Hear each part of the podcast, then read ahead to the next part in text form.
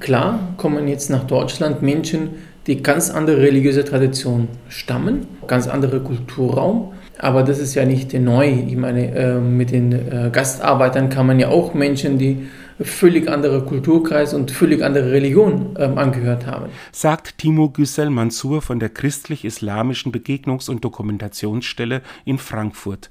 Das ist eine Arbeitsstelle der Deutschen Bischofskonferenz, die sich um den christlich-islamischen Dialog kümmern soll. Sie wurde in den 70er Jahren als Reaktion auf den Zuzug der vielen Gastarbeiter eingerichtet. Schon damals war es die Frage, wie man so etwas wie Brücken zwischen den beiden Religionen bauen könnte.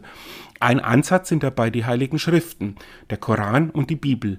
Was viele nicht wissen, da gibt es einige Gemeinsamkeiten. Also wenn man in den Koran einfach reinguckt, es gibt sehr viele Stellen, die sich mit Jesus und Maria beschäftigen. Es gibt in etwa 15 Suren, wird von Jesus oder von Maria gesprochen.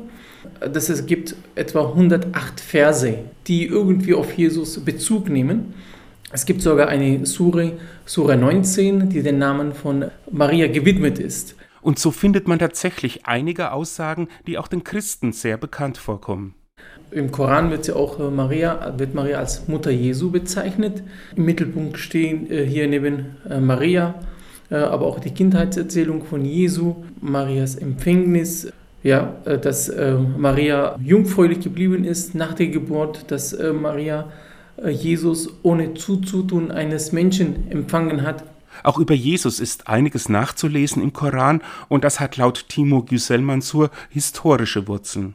Mohammed sieht sich, und es gibt auch Sprüche, die das belegen, ähm, im Geiste sehr nah an Jesus sozusagen. Ja? Also er sagt, es gibt äh, keinen äh, Propheten, zu dem ich mich so nah fühle wie Jesus und es gibt keinen Propheten zwischen uns.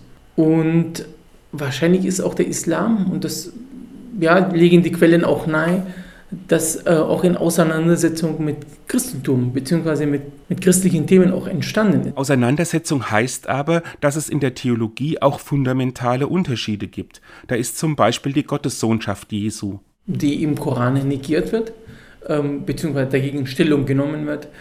Ähm, die Passion wird zum Beispiel ausgeklammert. Sie finden nichts die Kreuzestod Jesu wird so nicht akzeptiert. Die gesamte Heilsgeschichte sozusagen, die Heilsbedeutung, heilsgeschichtliche Bedeutung von Jesu, sogar dagegen Stellung genommen. Es gibt auch keine Bergpredigt. Die Geschichten der Hinwendung Jesu zu Zöllnern und Sündern fehlen ganz.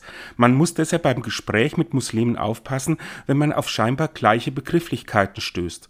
Zum Beispiel bezeichnet auch ein Muslim Jesus als Messias und Sohn der Maria. Aber dieser Jesus wird nicht so verstanden, wie wir ihn verstehen. Und das bringt die Schwierigkeit, also wo ist der Raum sozusagen, wo unterschiedliche Glaubensauffassungen auch bestehen bleiben und wo man miteinander auch ins Gespräch kommen kann. Nach diesen Räumen sucht die Frankfurter Stelle der Deutschen Bischofskonferenz.